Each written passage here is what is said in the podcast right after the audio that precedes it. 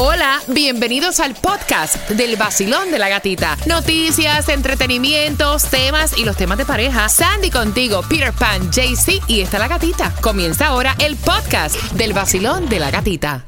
6.7, somos líderes en variedad. Dale que en esta hora, a eso de las 8.40, quiero que estés pendiente porque se van entrada para el juego de Batema- Guatemala versus Iceland. Es este fin de semana, específicamente el sábado 13, en el Dry Pink Stadium. Así que bien pendiente. Mira, tú has confesado cosas del pasado que te han traído problemas en tu relación en el presente. Las cosas que uno no debe decir a las 8 y 45, bien pendiente. Hay distribución de alimentos, ¿no? Sí, dos direcciones. La primera en Miami-Dade de 9 de la mañana a 12 del mediodía, 11350 Southwest 216 calle Miami. Y West Palm de 11 de la mañana a 2 de la tarde, 1350 Clubhouse Drive, West Palm Beach. Tomás, es súper importante eso de que ahora los choferes aquí en Vamos nuestro condado Miami-Dade podrían tener una multa de 100 dólares. ¿Y eso por qué? Así mismo Guay. tienen toda la razón, porque Ajá. resulta que ayer, Gatita, un comité de la Comisión del Condado dio la aprobación inicial a un proyecto que pondría cámaras frente a las escuelas públicas Cool. para filmar y multar Nice. automáticamente a los choferes bueno. que manejen por más de 11 millas sobre el límite de 15 millas por hora Eso en las zonas escolares Eso los días gusta. y horas de Claro. clase. La multa va a ser enviada automáticamente por la chapa del vehículo y será de 100 dólares. bien.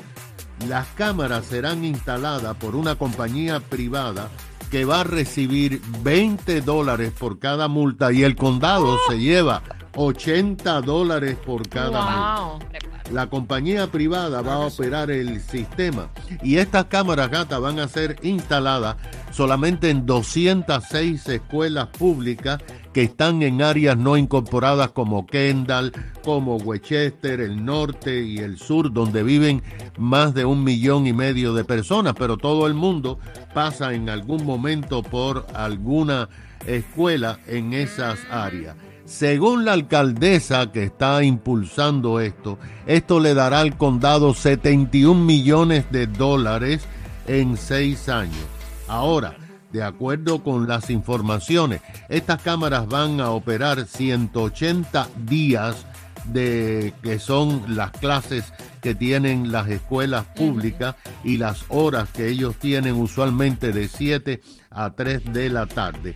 Lo que pasa es que el año pasado la policía físicamente dio 3.500 multas, Oh, pero wow. ellos hicieron los cálculos y determinaron que se van a poner 16 multas por día en cada escuela cada día y significa que 580 mil choferes del condado Miami-Dade podrían recibir esta multa.